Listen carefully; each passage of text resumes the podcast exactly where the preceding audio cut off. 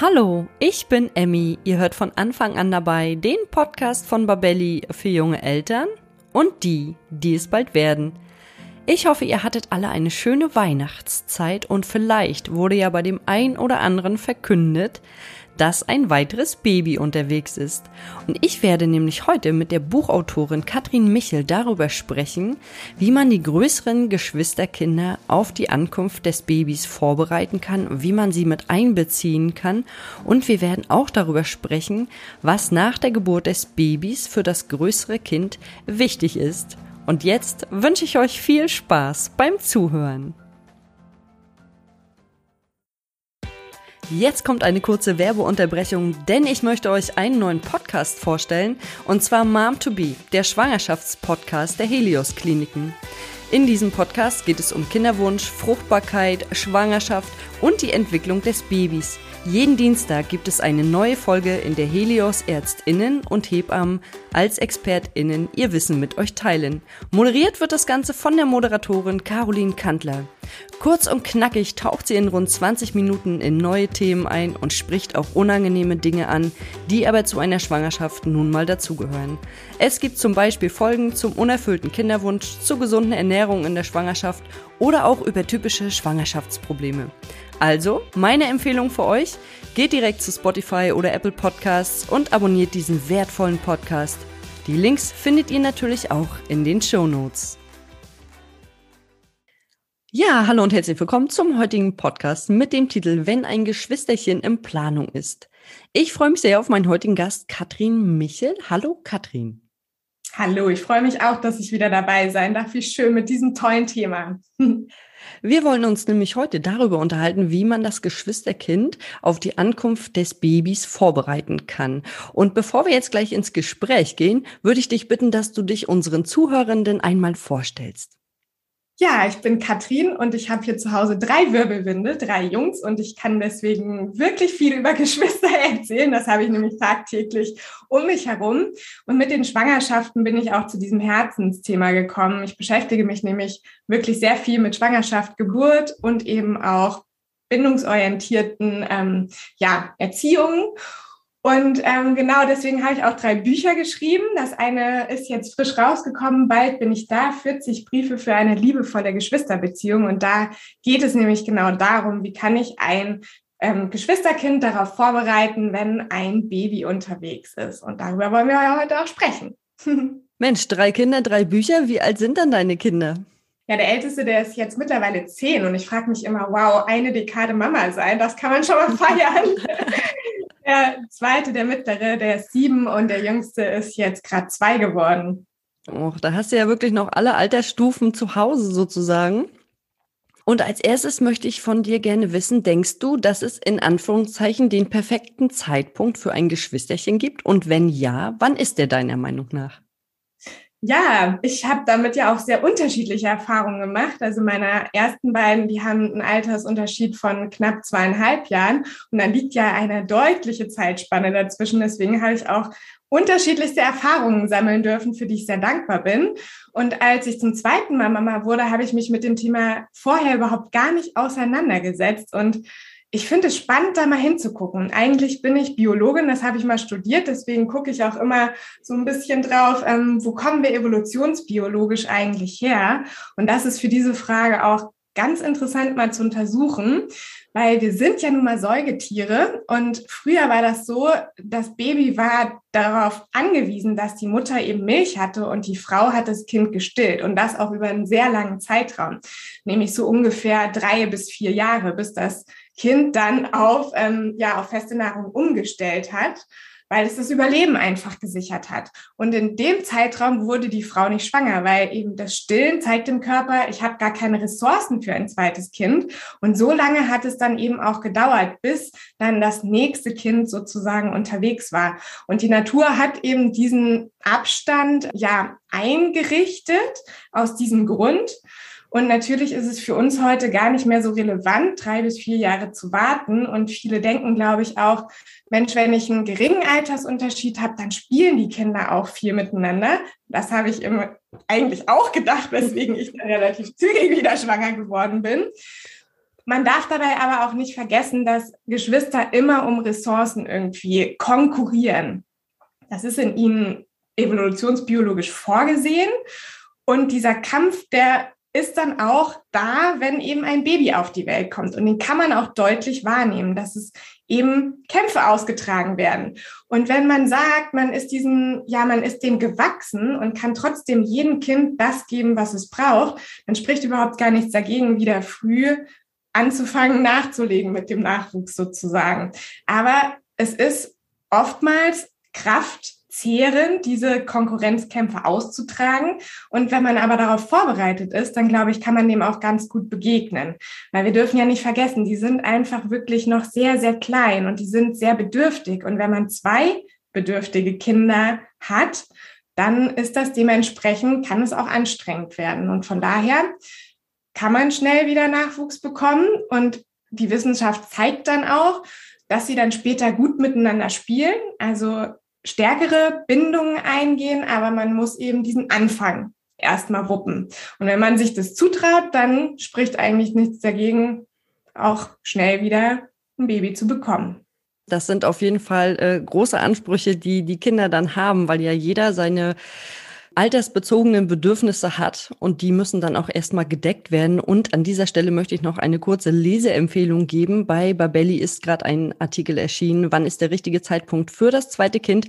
Da setzen wir den Link auch nochmal in die Shownotes und da steht nämlich drinne, dass PsychologInnen drei Jahre als sinnvoll erachten und deutsche Geschwister im Durchschnitt 3,3 Jahre auseinander sind. Das wusste ich zum Beispiel auch nicht, aber das äh, kommt bei mir zum Beispiel ganz gut hin. Meine sind fast auf den Tag genau drei Jahre auseinander. Und jetzt möchte ich dich fragen, wie kann man denn Geschwisterkinder auf die Geburt des Babys vorbereiten? Ich ähm, spreche jetzt hauptsächlich für Kinder, die so drei Jahre alt sind, also die auch schon mit ja, mitdenken können, mitfühlen können. Und dafür habe ich auch dieses Buch geschrieben, dass die sozusagen einen Begleiter haben über die ganze Schwangerschaft. Also in dem Buch schreibt das Baby aus dem Bauch heraus Briefe an sein Geschwisterkind und holt es so ein bisschen ab. Und es zielt so darauf, dass nicht nur der Bauch der Mama mitwächst, sondern eben dann auch die Geschwisterbindung, die Geschwisterbeziehung.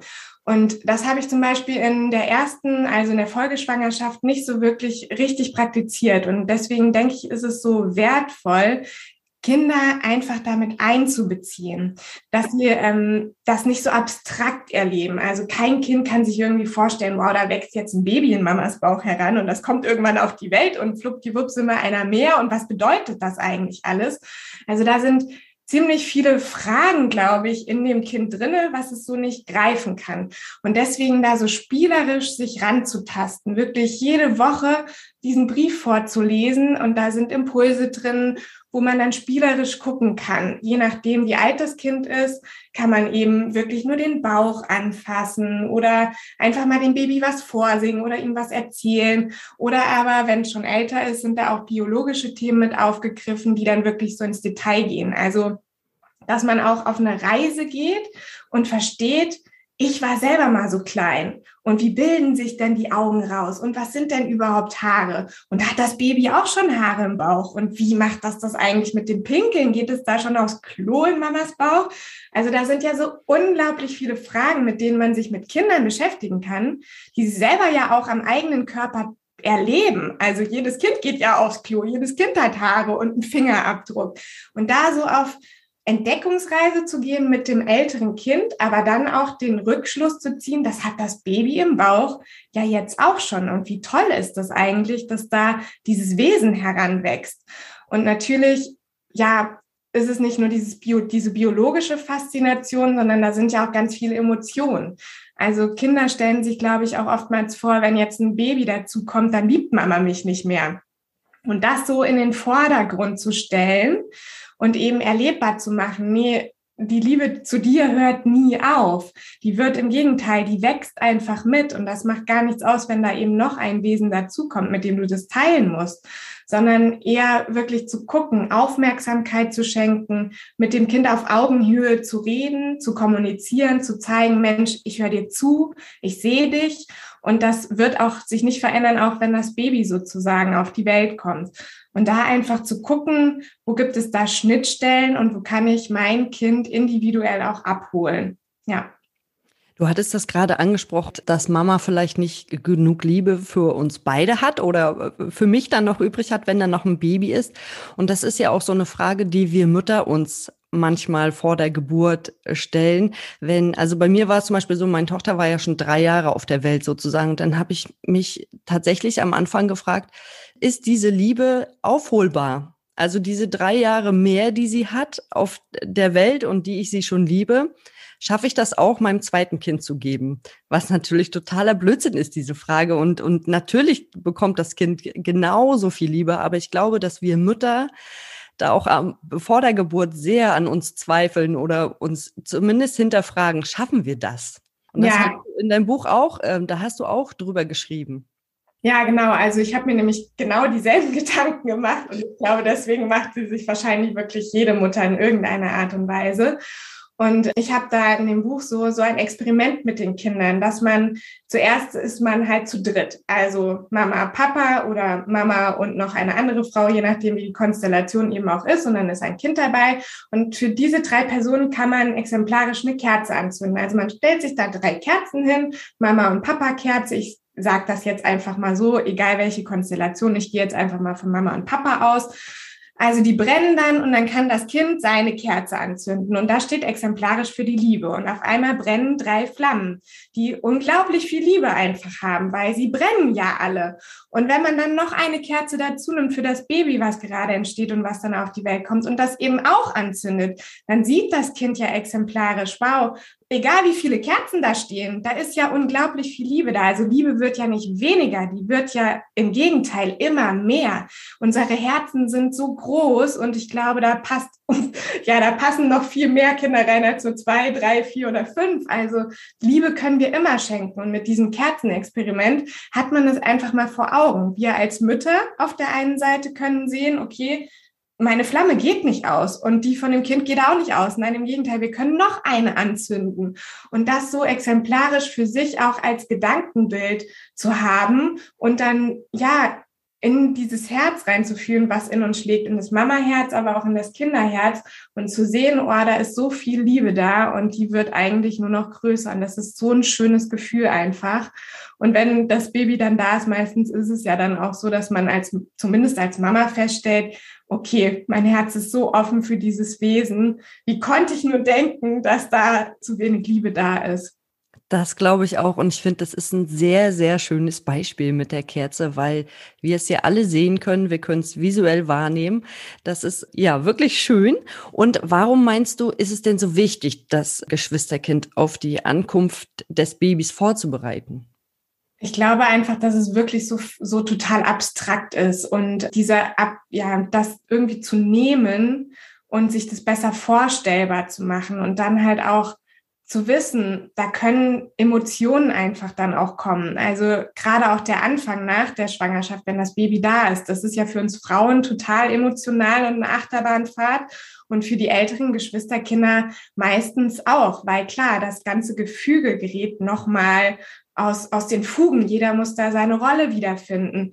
Und da kann man, glaube ich, Kinder sehr gut drauf vorbereiten. Eben zum Beispiel mit diesem Kerzenexperiment, dass sie wirklich erfahren, das ähm, hat gar nichts mit mir zu tun. Die Liebe ist trotzdem da und Mama und Papa lieben mich genauso wie schon immer sozusagen, dass da eben gar nicht dieser Konkurrenzgedanke entsteht. Der entsteht natürlich trotzdem, aber dass man die Sicherheit dem Kind gibt, dass es gesehen wird und geliebt wird. Und mit dieser Vorbereitung, das sind ja 40 Wochen, die man miteinander verbringt. Und das ist eine unglaublich lange Zeit.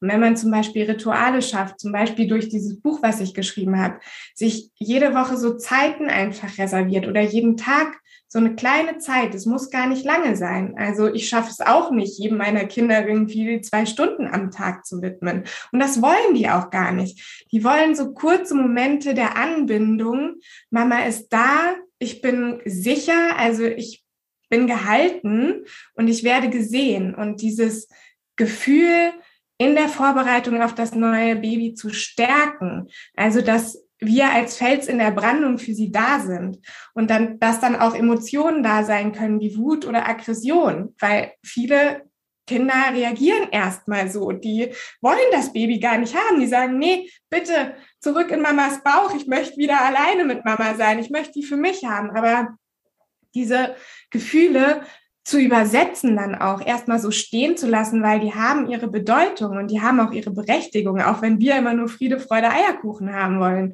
Aber so ist es halt nun mal nicht. Und auch diese Gefühle stehen zu lassen, wahrzunehmen, dem Kind da liebevoll begleiten da zu sein, einfach auch wieder. Das kann eben auch schon in der Schwangerschaft total in der Vorbereitung hilfreich sein, weil wenn das Kind diese Emotionen halt schon kennt, dann kann es mit denen halt auch später wesentlich besser umgehen oder die einordnen oder wir als Eltern helfen ihnen eben diese Gefühle einzuordnen. Und das kann eben auch schon in der Vorbereitung super wichtig sein. Und jetzt hattest du es gerade mit der Vorbereitung angesprochen und äh, am Ende einer Schwangerschaft steht ja immer die Geburt. Würdest du auch die Geschwisterkinder so ein bisschen auf die Geburt vorbereiten oder wie hast du das gehandhabt? Hast du deinen Kindern gesagt, das und das passiert? Oder hast du da noch einen Tipp, wie Eltern damit umgehen sollten, können? Ja, ich habe meine beiden, die waren dann tatsächlich auch schon älter, also fünf und sieben damals. Und die haben sich natürlich selber gefragt, wie kommt denn das Baby überhaupt da raus? Und erzähl doch mal, wie das bei mir war. Und ich bin ein großer Fan davon, einfach Geburt auch in die Familien einzuladen, weil es ist einfach ein ganz kraftvolles Erlebnis Es ähm, hinterlässt niemanden so, wie er vorher war. Also wir Mütter sind danach verändert, die Kinder sind danach verändert. Und warum soll man das einfach so wegschieben oder so tabuisieren? Und deswegen wirklich mit den Kindern auch darüber zu sprechen. Mensch, das Baby, das kommt da raus und das macht eine Geburtsempfindung mit mir. Ich werde da vielleicht atmen, weil viele Geburten starten ja erst zu Hause vielleicht ist das Geschwisterkind zufällig zu Hause, weil es eben nicht in der Betreuung ist.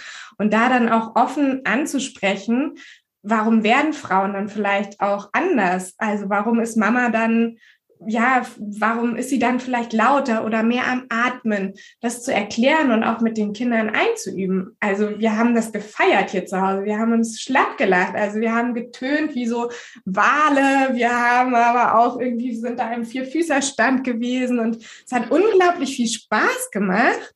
Und ich glaube, die beiden Jungs, die haben auch dann verstanden, was Geburt bedeutet einfach, weil sie es miterlebt haben. Und das hoffe ich zumindest, dass sie das, wenn sie vielleicht selber mal Papas werden, dass sie sich daran zurückerinnern, dass Geburt ein ganz natürlicher Prozess ist, durch den wir kraftvoll durchgehen können und der ein Teil von uns einfach ist. Und das hat uns total viel Spaß gemacht. Ja. Das glaube ich. Und ich habe es mir auch gerade bildlich vorgestellt, wie ihr zu dritt oder zu viert irgendwo im Wohnzimmer oder wo auch immer im Vierfüßlerstand steht und dann die Wahlgeräusche macht. Äh, das stelle ich mir schon sehr lustig vor, auch für die Kinder. Und dann ist es ja für die Kinder auch ein bisschen besser greifbar. Und was ist denn nach der Geburt des Babys für das größere Kind wichtig und was sollte man da vielleicht beachten? Ja, wir hatten ja schon ganz viel über Emotionen gesprochen und Rollen, die sich dann neu finden. Ich glaube, ganz wichtig ist einfach, dass auch die Größeren einfach ihre Zeit bekommen, ihre Zeit nur mit Mama. Also so eine Exklusivitätszeit. Ich weiß, das ist schwer umsetzbar, gerade wenn man ein Baby hat, was eigentlich 24 Stunden Mama auch braucht, aber trotzdem da Zeiten zu reservieren. Und wie gesagt, das muss gar nicht lange sein. Das sind manchmal nur zwei Minuten, die man mit dem größeren Kind kuschelt. Und ich glaube, die kann man immer irgendwie unterkriegen. Also, dass das Kind ältere Kind auch wieder so das Gefühl hat, ich werde trotzdem gesehen und ich werde trotzdem geliebt und für mich nimmt sich jemand Zeit. Und ähm, klar, da kommen dann andere Sachen ähm, noch hinzu, wie das Stillen oder das Wickeln und da auch Kinder einzubeziehen. Also sie müssen gar nicht wickeln. Manche interessieren sich ja auch überhaupt nicht dafür. Aber wenn ich zum Beispiel am Stillen bin und gerade meine beiden Hände nicht frei habe, habe ich vielleicht im Vorfeld eine kleine Schatzkiste vorbereitet, die so ein ganz tolles, exklusives Spielzeug für das ältere Geschwisterkind beheimatet. Und dann kann man sagen, Mensch, du, ich habe gerade meine beiden Hände zwar für dich nicht frei, aber du kannst dir jetzt aus der Schatzkiste was ganz Besonderes rausholen und dir das mit mir in der Zeit angucken. Also stillen oder wickeln oder sich um Baby kümmern heißt ja nicht, dass wir keine Zeit mehr für das andere Kind haben können und es da einzubeziehen und es teilhaben zu lassen, das ist, glaube ich, ein total wertvoller Tipp. Und was ich auch noch total mitgeben kann, ist, wenn Besucher kommen. die kommen natürlich, um das Baby zu sehen, aber eigentlich sollte es darum nicht gehen, weil wir haben in dem Moment das große Geschwisterkind und das ist viel bedürftiger als das Baby, was sowieso meistens nur Mama oder Papa möchte. Und da auch in die Kommunikation mit den Großeltern zu gehen, dass sie nochmal ein extra Augenmerk darauf legen und vielleicht nicht für das Baby kommen, sondern wirklich für das größere Geschwisterkind und mit dem was ganz Tolles unternehmen oder mit dem zwei Stunden sich zum Memory-Spielen verabreden. Und da auch das Umfeld mit einzubeziehen, finde ich total wichtig. Und ich kann aus eigener Erfahrung sagen, es ist ein, ein Kommunikationsthema für uns Erwachsene, also das auch den Besuchern mitzugeben, aber es funktioniert. Und alles, was man angesprochen hat, das kann dann vielleicht auch umgesetzt werden. Und da halt auch zu gucken, dass die Größeren eher mehr bekommen anstatt weniger, das finde ich ist auch eine super Sache, die man, ja, die man beachten darf. Ja. Das finde ich ist nochmal ein ganz guter Hinweis, dass man auch mit dem Besuch dann nochmal darüber redet oder im Vorfeld da nochmal drüber spricht. Und ich kann mich noch dran erinnern, meine Tochter war ja drei, als mein Sohn kam und ich habe die Stillzeit tatsächlich immer genutzt. Ich hatte auf der einen Seite das Baby, auf der anderen Seite meine große Tochter und dann habe ich immer was gelesen. Und sie hat es geliebt, weil sie wusste, wenn Mama stillt, ist Zeit für sie. Und ja. äh, da habe ich quasi zwei Fliegen mit einer Klappe geschlagen. Ja, das kleine Kind wurde versorgt oder das Baby. Und äh, meine Tochter hat immer noch eine schöne Geschichte vorgelesen bekommen. Manchmal musste sie auch das Buch halten, aber das hat sie halt auch gerne gemacht, weil sie war ja mit eingebunden in den Prozess. Und dann hat sie sich auch immer gefreut. Also das war dann eher so Freude, wenn das Baby versorgt werden musste, weil sie wusste, sie bekommt dann auch gleich noch ein bisschen Zeit ab von Mama. Und ich glaube, das ist ganz wichtig, dass wir einfach die größeren Geschwister nicht aus den Augen verlieren, weil die einfach ihre Bedürfnisse haben. Und mit drei, vier, fünf, wann auch immer, äh, die Bedürfnisse werden ja auch größer. Und kannst du denn jetzt noch wertvolle Tipps geben für all diejenigen, die demnächst vielleicht ein weiteres Kind bekommen? Ja, ich denke wirklich, dass ähm, so Sätze, die wir nie genug sagen können, die wir aber manchmal vergessen, dass wir die in unseren Alltag integrieren, dass wir den Älteren immer wieder mit auf den Weg geben, Mensch, du bist wertvoll, ich liebe dich über alles, komm her, wir kuscheln mal für einen Moment. Also das sind so Sätze, die wir, ja, die wir immer sagen können. Und ich glaube, das stärkt auch wieder diese Bindung, die wir zu den Großen einfach haben. Groß eigentlich immer nur in Anführungsstrichen, weil eigentlich sind sie auch wirklich noch klein.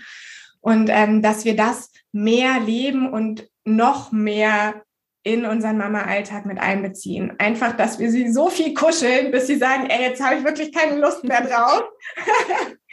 wenn, das, wenn man das irgendwie so hingekriegt hat, dann kann eigentlich auch gar nicht mehr so viel schieflaufen, weil dann haben wir eine feste Bindung zu dem großen Geschwisterkind und auch ein Baby, was dann auch diese Bedürfnisse hat, dann verändert sich zwar alles, aber trotzdem haben wir das dann geschafft, diese feste Bindung zu knüpfen. Und die kann uns ja auch nie irgendwer so wieder wegnehmen sozusagen. Und da wirklich immer wieder reinzugehen und dem Kind ganz, ganz viel zu geben, das kann ich mitgeben als Tipp.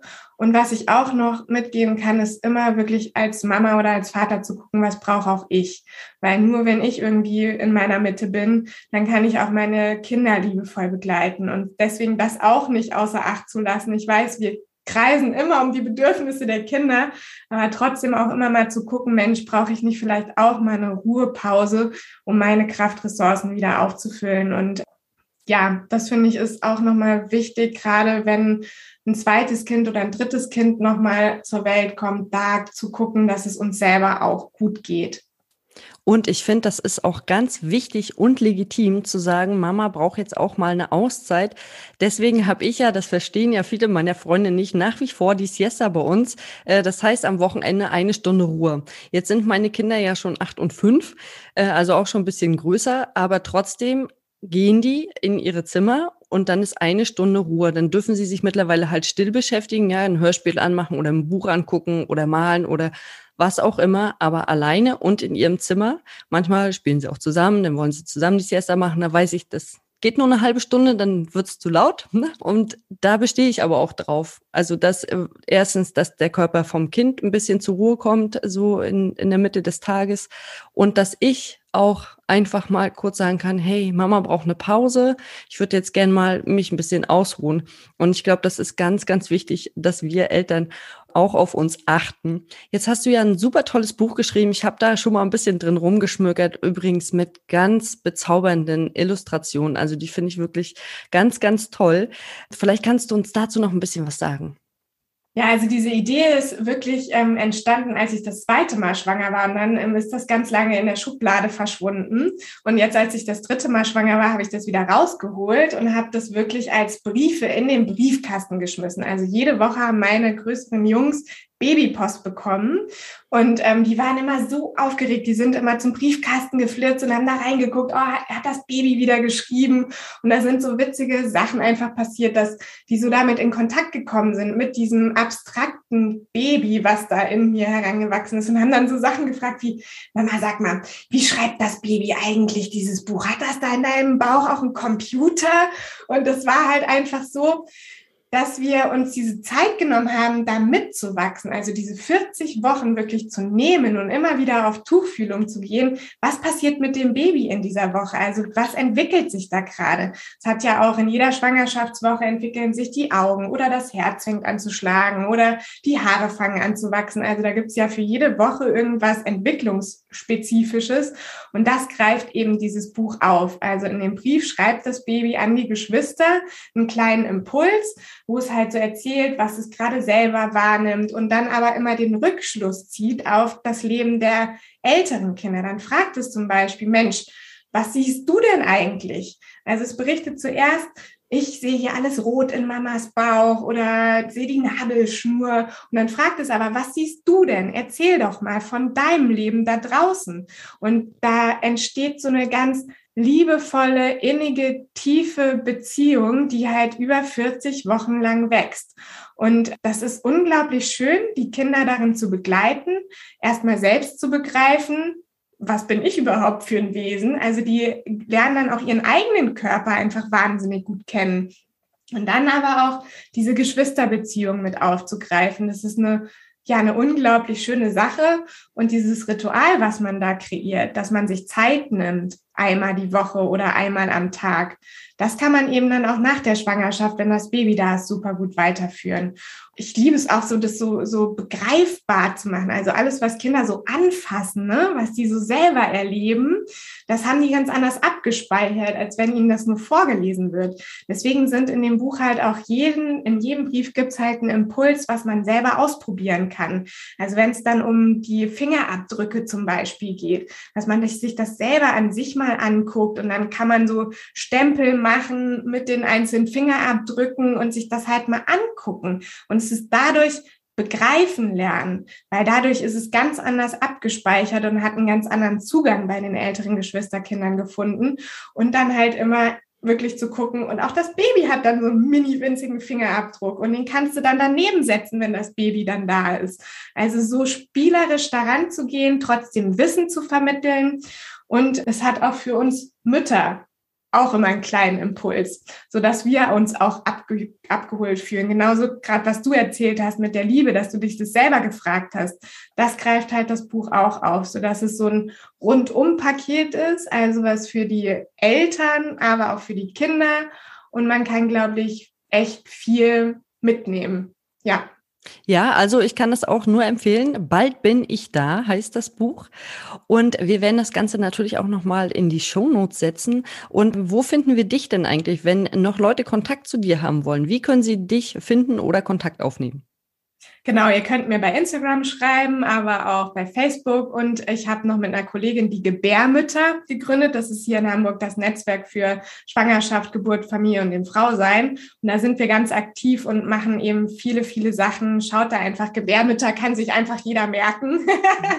und da haben wir auch einen Podcast, der genau um dieses Thema halt sich dreht. Und da könnt ihr jederzeit mir eine E-Mail schreiben oder mich sonst andersweitig kontaktieren. Da freue ich mich immer sehr. Und auch, wenn ihr euch das Buch Buch bestellt habt und da mit euren Kindern aktiv werdet, wenn ihr mir da ein Feedback gebt, da freue ich mich immer riesig. Also scheut euch nicht, mich zu kontaktieren. Ihr kriegt immer eine Antwort. Ach, das ist so schön. Also vielen, vielen Dank. Ich freue mich sehr. Ich hoffe natürlich, dass dein Buch ganz oft verkauft wird, weil es wirklich schön ist. Es ist sehr schön gestaltet und liebevoll geschrieben. Dann wünsche ich dir erstmal für dich und deine Familie für die Zukunft alles Gute. Vielen Dank, das wünsche ich dir auch. Dankeschön. Danke. Bis dann. Tschüss. Tschüss. Das war der Podcast für heute zum Thema, wenn ein Geschwisterchen in Planung ist. Wir haben jetzt nochmal gehört, dass es wichtig ist, unsere größeren Kinder auf das Baby vorzubereiten, denn die Schwangerschaft ist ja doch ziemlich abstrakt für unsere Kinder. Ich verabschiede mich jetzt erstmal in einen kurzen Urlaub. Das war der letzte Podcast für dieses Jahr. Ich wünsche euch einen guten Rutsch ins neue Jahr, kommt gut rüber und wir hören uns dann am 3. Januar wieder. Und wenn euch der Podcast gefallen hat, dann abonniert ihn bei iTunes, Spotify oder wo immer ihr unseren Podcast hört, um keine neue Folge mehr zu verpassen.